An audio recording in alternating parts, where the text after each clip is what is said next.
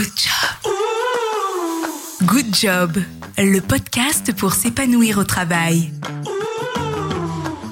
Bonjour à toutes et à tous. Bienvenue dans ce deuxième épisode de Good Job. En France, une personne sur cinq est touchée chaque année par un trouble psychique, soit 13 millions de personnes. 44% des salariés présentent des signes de détresse psychologique, selon le dernier baromètre d'empreinte humaine. Nous allons aujourd'hui aborder le sujet de la santé mentale, un sujet qui nous concerne tous. Pour en parler avec moi de manière accessible et pédagogique, j'ai le plaisir de recevoir Catherine Testa, fondatrice du site L'Optimisme, co-autrice avec Eva Mazur du livre Aider, les clés pour apprendre à observer, écouter, accompagner, paru aux éditions Michel Lafon. Bonjour Catherine. Bonjour Fabienne. Une question pour commencer qui n'est pas anodine au vu du sujet qui nous réunit. Comment vas-tu? Eh ben écoute, ça va. Parfois, je peux répondre ça va comme ça pour, voilà, pour ne pas étayer, mais là, j'ai envie de te dire ça va bien, je suis contente de te voir. Ravi, plaisir partagé. Euh, quand on parle de santé mentale, de quoi parle-t-on exactement? On parle de santé. Déjà avant tout parce que la santé mentale est une dimension de la santé. On pense souvent à la santé physique en fait quand on parle de santé, mais la santé physique, la santé tout court en fait, c'est la santé mentale, la santé sociale et la santé physique. Donc c'est une dimension de la santé. Est-ce qu'il y a une idée reçue en particulier qui t'agace sur euh, la santé mentale? Bah, c'est de caricaturer en fait la santé mentale à un trouble de la santé mentale et à quelque chose de très noir en fait. En France, vraiment la santé mentale, c'est ça fait peur en fait, mais la réalité c'est qu'on a tous une santé mentale et il faut aussi en parler de façon positive. Oui, et pas seulement quand elle est dégradée ou que ça ne va pas. Et c'est généralement ce qui se passe. On s'inquiète seulement à partir du moment où on se rend compte que vraiment, vraiment, ça va pas. On commence à se dire, bah tiens, je vais peut-être m'en occuper. Et justement, à quel signe faut faire euh, attention euh, Avec Eva Mazur, dans votre livre, vous parlez, euh, j'aime beaucoup, de la règle du hic. Oui, ouais. alors, pour te donner une métaphore, parce que je pense que les métaphores sont, assez intéressantes, c'est la notion de se dire un peu comme un bouton sur le nez. Tu sais, un bouton sur le nez, tu te dis, bah ça va pas bien, je me sens pas bien, sauf que le bouton sur le nez, il, va, il, peut passer en fait. On peut même pas, on peut ne pas s'en rendre compte. Sauf que le, bouton sur le nez, tu, sais, qui reste, qui a une intensité, qui finalement, bah, t'as pas envie de sortir, tu vas pas à ton date Tinder parce que t'as un date, tu vas t'as pas envie d'aller au boulot, tu te dis que tout le monde ne va voir que ça, en fait, là, il commence à y avoir une souffrance, en fait. Donc, c'est cette notion d'intensité, euh, d'humeur et de changement. Donc, c'est ce qu'on appelle le hic, mais je trouve que cette métaphore, elle est intéressante parce que on n'a pas tous, en fait, une santé mentale dégradée. C'est plutôt quand ça va durer dans le temps et que ça va commencer à, à nous avoir des impacts sur notre vie. Qu'est-ce qui, euh, aujourd'hui, dans le monde du travail, peut euh, justement dégrader aussi notre euh, santé mentale? Quelles sont un petit peu les, sources, les facteurs de mal-être ou qui peuvent aujourd'hui nous, toucher? Ah, Alors, ils sont pluriels, hein. c'est pas que dû forcément au monde du travail, mais forcément, il y a cette notion dans les risques psychosociaux qu'on connaît, qu'on connaît bien, c'est le fait de ne pas pouvoir exprimer ses émotions en fait. Par exemple, donc ça va faire qu'on va cacher le fait d'avoir une mauvaise santé mentale. Les gens qui ont par exemple un trouble de la santé mentale ne vont jamais le dire dans le monde du travail, alors que dans toutes les équipes, il y a des personnes qui ont un trouble de la personnalité, qui ont un TDAH, donc un trouble de l'attention avec hyperactivité, qui ont des troubles de la schizophrénie. En fait, il y, en a beaucoup plus que ce qu'on ose dire. Donc déjà, le fait de le taire, finalement, ça rajoute du mensonge, ça rajoute une suradaptation où on ne peut pas s'exprimer, ça peut être une zone de douleur. Le manque de reconnaissance, parce qu'il y a un cercle vicieux dans la santé mentale on se dit qu'on a que ça va pas bien, que ben, finalement on n'est pas hyper productif, on n'est pas au top de sa productivité, ce qui n'est pas forcément le cas d'ailleurs. Et du coup, c'est une sorte de cercle vicieux. On, va peut-être moins aller voir ses collègues et autres.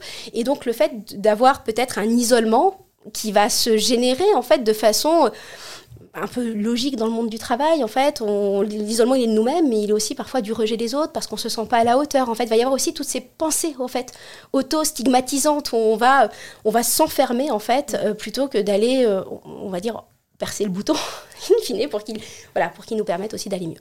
Tu parlais de la difficulté euh, d'en parler, notamment euh, au travail. Euh, le burn-out, c'est à la frontière de la santé physique et mentale. Hein. L'épuisement peut être physique, mais ça joue aussi sur le, volet psychologique. On va écouter le, le témoignage d'Arthur Aubeuf, fondateur de Time for the Planet.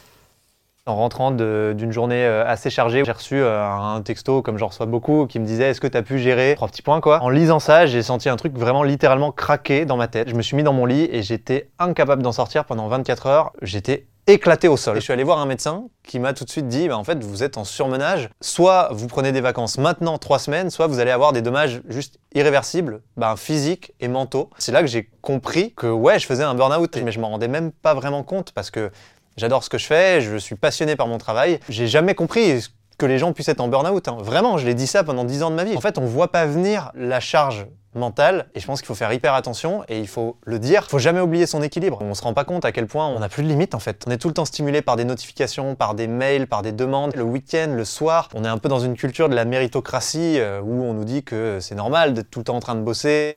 Qu'est-ce que ça t'évoque, Catherine? J'adore Arthur. En plus, il a un équilibre de vie bien plus que beaucoup parce qu'il est notamment entre la, entre la campagne, il voyage beaucoup aussi.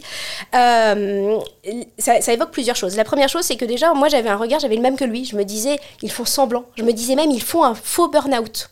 C'est-à-dire, euh, je me disais que plein de gens se cachaient derrière un burn-out, ce qui n'est pas le cas. Ce qui est cette notion de celui qui fait un burn-out, en fait, il va avoir ce qu'on dit, il va avoir une dose de stress en fait qui va être perçue et des capacités en fait à aller gérer ce stress. Donc il y en a, ça va marcher pendant des années, des années, des années parce qu'il va avoir les capacités en fait. Et au bout d'un moment, un SMS de trop, ça va craquer parce qu'il ne va pas s'être rendu compte ben, qu'il encaissait de plus en plus et il suffit qu'il y ait un changement dans la vie perso, dans la vie pro pour que tout d'un coup tout s'effondre.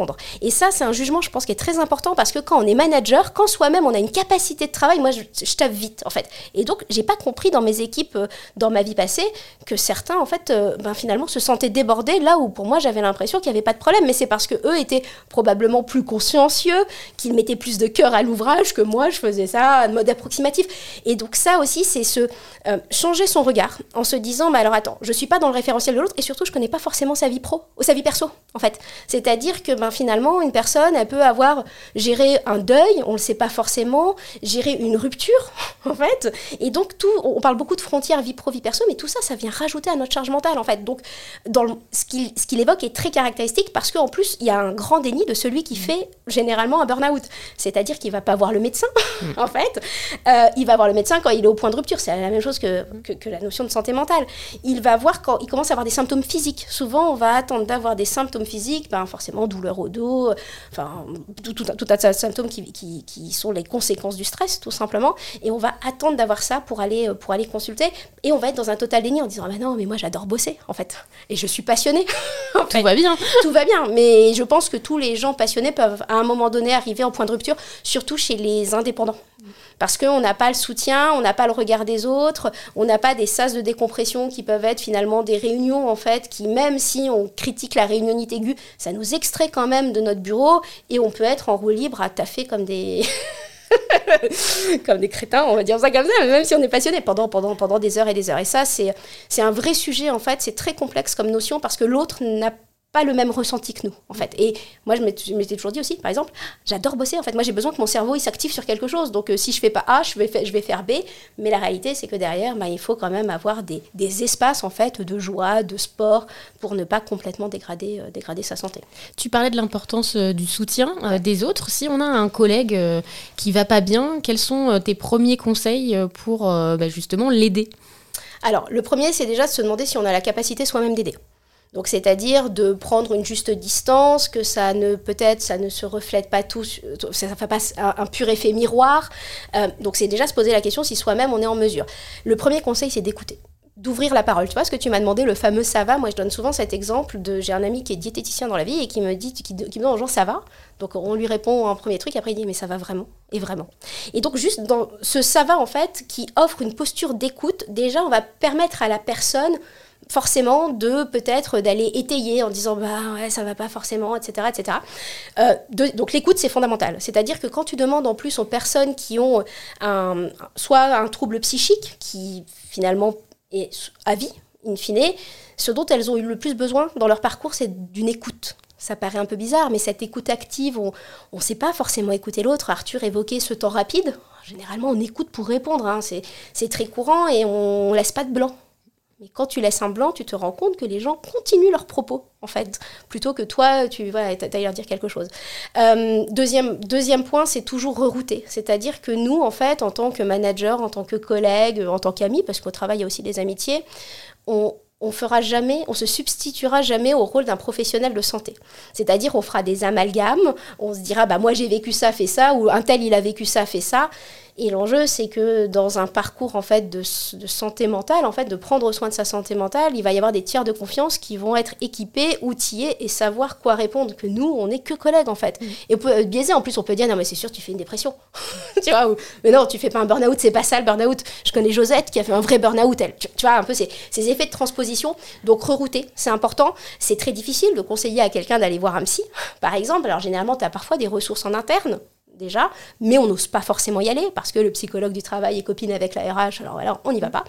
Donc c'est d'ouvrir la, voilà, de donner par exemple des ressources, des sites web typiquement, ou alors d'envoyer vers des articles, par exemple, en disant bah tiens ça peut t'aider, qui vont apporter déjà de l'auto-soin en fait, avant peut-être d'aller voir, euh, d'aller un peu mettre les pieds dans le plat en disant ah, moi j'ai vu un psy, c'est cool. Parce que moi c'était ce que je disais avant. Moi je disais je trouve ça vachement intéressant d'aller voir un psy. c'est une soupape. Et moi, j'avais vraiment cette caricature du psy, c'est cool. ça dépend du psy. On parlait euh, du burn-out. Il y a des euh, pathologies dont il est plus difficile de parler. Je pense à la dépression euh, notamment. il y a des maladies qui sont toujours tues, qui suscitent de la culpabilité ou de la honte. Et je vais te lire un extrait d'un livre qui s'appelle Vous m'avez manqué de Guy Birenbaum. Et là encore, bah, je vais te demander de réagir après. Je n'ai aucune idée du moment où ça m'a rattrapé. Je me souviens d'une grande lassitude, de larmes qui coulent, comme par inadvertance de nuits trempées de sueur, de douleurs au dos, au ventre, du cœur qui s'emballe. Un matin, j'ai été incapable de me lever. La dépression m'a cloué au lit. Je ne voulais voir personne, j'avais peur de tout, je ne me supportais plus. L'hyperconnexion a joué un rôle dans ma dépression. Un jour, pourtant, ça a été mieux. J'écris ce livre pour cette phrase, pour que la lectrice inconnue, le lecteur perdu au fond de sa nuit, sache que ça arrive. On va mieux, pas moins mal, mieux. Le moteur redémarre, il tout saute à l'occasion, mais il ronronne à nouveau. Ça me fait des frissons, la lecture. Euh, alors c'est exactement ça aussi, parce que quand on aide quelqu'un qui est en souffrance, alors soit euh, on ne l'aide pas et on va avoir un jugement, genre la dépression c'était une feignasse, très clairement, ou euh, il, faut, il suffit qu'il se bouge. Euh, et ce que tu dirais pas à quelqu'un qui a un bras dans le plâtre. Attends, mais il suffit que tu bouges le coude, ça va aller mieux en fait. Et donc c'est vrai que comme ça ne se voit pas physiquement, on a tendance à aller dire il suffit que tu fasses de la méditation, tu vois, ou il suffit que tu prennes des médicaments. Ça va dépendre en fait des des personnes en fait, euh, il y a quelque chose qui est intéressant parce que le ça va mieux. C'est-à-dire que quand on est, quand on est un proche, et, donc là c'est la dépression, mais ça va être des troubles plus, euh, voilà, qui vont durer peut-être sur toute une vie en fait, on va avoir peut-être envie de sauver l'autre et qu'il fasse ce qu'on a envie qu'il fasse. C'est-à-dire que soit qu'il se médicamente, soit qu'il aille voir euh, la chamane, soit, enfin voilà, en fonction, en fonction de, de, qui on est soi-même. Et l'enjeu c'est de se dire que parfois c'est bien plus imperceptible le, enfin, le rétablissement. C'est-à-dire qu'il suffit qu'il ait entendu un podcast qui ait une phrase qui résonne, tout d'un coup ça va lui faire un bien fou, alors que vous, vous l'avez dit à peu près la même chose des centaines de fois, et vous vous dites, non mais attends, ça fait des années que je répète ça, en fait.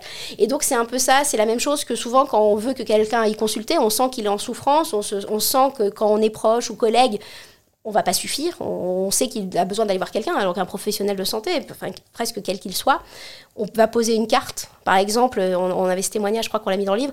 On pose une carte sur, euh, sur, sur la table de l'entrée et pendant six mois, huit mois, deux ans, il se passe rien et un jour il va prendre la carte en fait. Et donc c'est cette notion aussi enfin, de subtil comme, comme le disait euh, Arthur, et comme ça a été évoqué d'ailleurs dans, dans, dans, ce témoignage, on est dans une société du temps court. On veut qu'on soit soigné immédiatement, en fait. C'est-à-dire qu'on n'est plus capable d'attendre, on est presque plus capable d'apprendre, on veut tout savoir. On est dans une société de la rapidité, et finalement, la santé mentale, c'est un peu comme la santé physique, c'est un rétablissement sur le temps long, en fait, et on a du mal, bah, qu'on soit celui qui souffre ou l'entourage, à l'accepter, ce temps long. On se sent, on se sent démuni, on voudrait que ça aille plus vite. Mais on, bah, quelqu'un qui s'est fait une triple fracture de enfin, du pied, on va savoir que ça, va, que ça va demander des mois de rétablissement. Et ça, c'est vraiment quelque chose qu'on a du mal à, à comprendre en fait. Ah, vous, vous l'avez affiché en couverture du livre, oser euh, parler de santé mentale. Est-ce que les entreprises, selon toi, ont un vrai rôle à jouer aussi pour euh, libérer la parole sur ce sujet? Alors les collaborateurs le demandent de plus en plus. Euh, pour moi, en fait, il faudrait que ce soit presque l'État qui s'occupe de ce sujet et qui le porte quand même aujourd'hui. Mais la réalité, c'est qu'aujourd'hui, en tiers de confiance, le collaborateur, le salarié attend beaucoup de son entreprise, hein, qui a de plus en plus, on attend de son entreprise qui nous... Tu parles de QVT dans ce podcast, on attend de son entreprise qu'on nous donne des cours de sport, de yoga, etc., etc. Donc finalement, prendre soin de la santé mentale de ses collaborateurs, j'ai envie de dire, il y a une mission sociétale, d'un point de vue général, qui est noble, il y a une mission peut-être un peu plus héroïste. Bah, quand on prend soin de la santé mentale, il y a forcément moins d'absence. Hein. Euh, ça fait partie des postes de l'assurance maladie, euh, les arrêts pour santé mentale absolument phénoménaux. Donc il y a un aspect héroïste, mais pour moi un aspect qui est beaucoup plus social. C'est très compliqué d'en parler. Euh, très clairement, moi je m'en suis rendu compte qu'autant on parle beaucoup de QVT, parler de santé mentale, souvent les entreprises ont peur que ça soit ouvrir la boîte de Pandore. C'est-à-dire si je commence à en parler, mais c'est la même chose que les risques psychosociaux, qui est quand même quelque chose de normal en fait, on n'ose pas en parler parce que si on commence à ouvrir la boîte, ils ont peur que bah, tout le monde lève la main en se disant qu'on a tous un problème. Non, la réalité c'est qu'on n'a pas tous un problème de santé mentale, déjà rassurons peut-être tout le monde, mais au-delà de ça, c'est qu'il faut mieux prévenir que guérir. C'est toujours les actions de prévention, mais comme on ne mesure pas, et je crois qu'on n'en a pas parlé dans, dans, dans le livre, mais on ne mesure pas le risque, on se dit que c'est pas grave, on n'a pas encore eu de cas. Nous, on a souvent des gens qui viennent nous voir en nous disant on a eu des cas. voilà, tout d'un coup, c'est la même chose. Hein. tu prends euh, en se disant on, a, on attend d'avoir un cas. En fait, bah, super. en fait, c'est complètement antinomique, mais c'est parce qu'on va chercher le gain de temps, en fait, euh, le gain d'argent. On se dit que ça nous coûte cher de, mener des mesures préventives qui vont peut-être ne pas servir en plus, parce que bah, on s'en rend pas compte. Comme on a mené des mesures préventives, on a protégé. C'est un peu le sens des salariés. Et puis on se dit que euh, c'est pas si grave, donc on se surestime. On se dit, maintenant, nos managers, ils y arrivent, donc c'est pas si grave, tu vois. Et on sous-estime le risque en se disant, bon, allez, au pire, euh, voilà, il va être fatigué. maintenant, derrière, comme tu l'évoques, euh, quand on a un problème de santé mentale, euh, derrière, on a des problèmes souvent physiques, il y a des conséquences physiques, en fait. Donc, c'est ce triptyque, en fait, que l'entreprise ne prend pas. Le mot santé mentale, ça fait peur. Donc, tout d'un coup, on est en train de parler de bien-être de bien-être mental. Il y a un amalgame qui est en train de se passer aussi. La QVT devient la santé mentale. Alors que c'est deux sujets complètement différents. Quand vous avez quelqu'un dans votre équipe qui a un, trouble bipolaire versus quelqu'un qui a euh, une légère anxiété, c'est euh, sur le spectre hein, de la santé mentale. Et, c'est ça aussi peut-être qui est important d'expliquer, c'est que c'est un continuum la santé mentale. C'est pas on est en bonne ou en mauvaise santé mentale, c'est qu'on navigue en fait. Le sujet, c'est quand on navigue dans des extrêmes déjà, et surtout quand il y a souffrance. C'est-à-dire qu'il y a des personnes qui sont, euh, voilà, qui ont des diagnostics qui sont posés, et qui arrivent, bah, donc par des stratégies euh, d'adaptation, etc., euh, vous le savez pas, en fait. Mais euh, bah, ne vont pas forcément oser en parler parce que tout d'un coup, on devient, entre guillemets, je caricature, hein, mais le schizophrène de la boîte, on devient le bipolaire de service, et comme en France, on n'est pas encore, on n'a on pas le regard qui est adapté, dans le milieu, par exemple, de la musique, dans le milieu artistique, j'aurais envie de te dire, quelqu'un, un artiste qui fait une dépression, tu te dis que c'est normal. tu vois, pourquoi? En fait, pourquoi ça serait plus admis dans le milieu artistique, en vrai? Donc c'est un vrai questionnement le sujet de la santé mentale en entreprise. Et est-ce qu'il y a aussi à déconstruire l'image qu'on peut avoir notamment des managers, hein, des super-héros, où euh, euh, aujourd'hui euh, on commence à afficher un peu ses vulnérabilités, hein, ce qui fait lien je trouve avec un autre de tes livres qui était sur l'authenticité au travail. Il y a peut-être besoin aussi de poser la cape de Wonder Woman et de Superman. C'est ça, c'est ça. Et cette notion de, de, de vulnérabilité, elle n'est pas du tout admise aujourd'hui. Il y a quelques leaders qui commence à en parler, en fait. Mais euh, tu n'oses pas parce que c'est un peu comme la superwoman, tu vois. Euh, on t'a mis euh, les épaulettes, toi, t'es toujours, es toujours souriante, on est plutôt des compositions souriantes. Le jour où tu fais la gueule, attends, qu'est-ce qui se passe Tu vois, comment ça? Et donc, c'est aussi ça, dans le rôle managérial, on te met en fait une responsabilité, tu te sens responsable et du coup, tu n'admets pas tes propres vulnérabilités, tu n'as pas le temps aussi parce que ben, le sujet de la santé mentale, on en parlait tout à l'heure, il y a quand même une notion de temps long. Questionner, faut tout d'un coup se dire, ok, je vais rentrer dans un parcours, je vais aller voir, je sais pas, mon médecin généraliste, mon psy, un coach, un thérapeute, peu importe en fait ce qui va correspondre à la personne pour un état d'amélioration, mais ça demande en fait de déconstruire ben, finalement la position que tous les autres peuvent nous donner aussi en fait.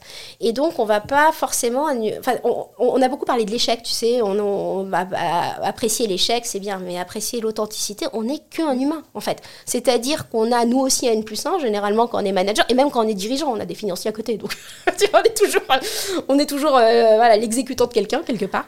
Euh, on a toujours des comptes à rendre à quelqu'un, donc en fait on est toujours un peu étriqué entre les deux, mais c'est le fameux sens des responsabilités qui fait qu'on va pas s'écouter, en fait.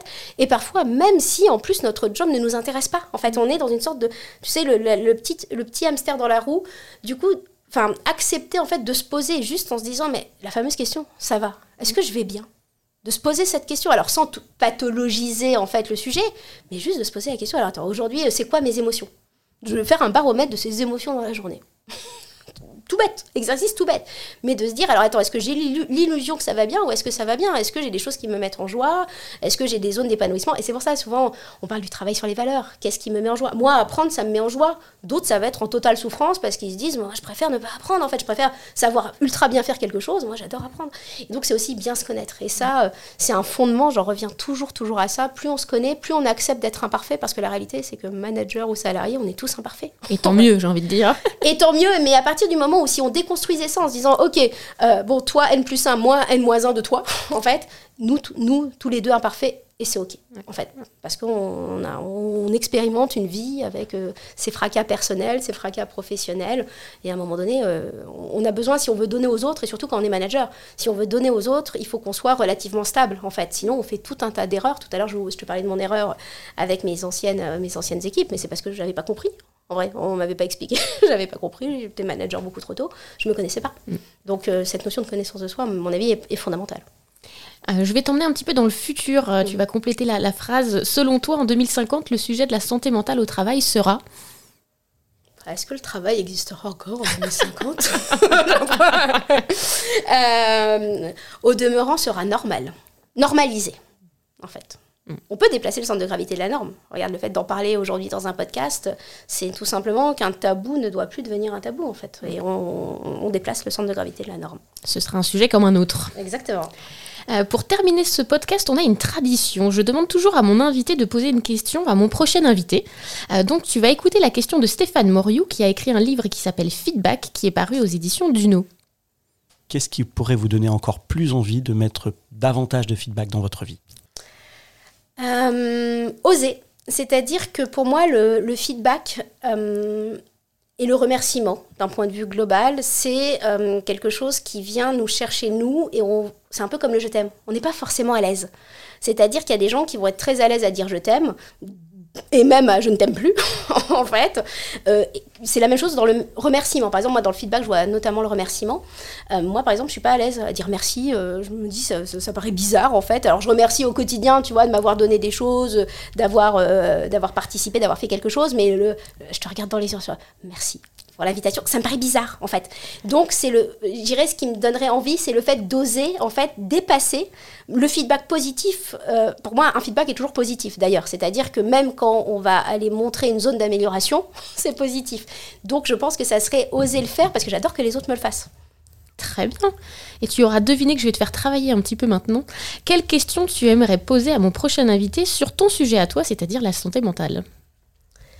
Euh, qu'est-ce que je pourrais lui poser comme question? J'aimerais bien imaginer une question. Euh, euh, quelles seraient vos trois ressources pour prendre soin de votre santé mentale? Hmm, Hâte d'entendre la réponse. Merci beaucoup, Catherine. C'était un plaisir.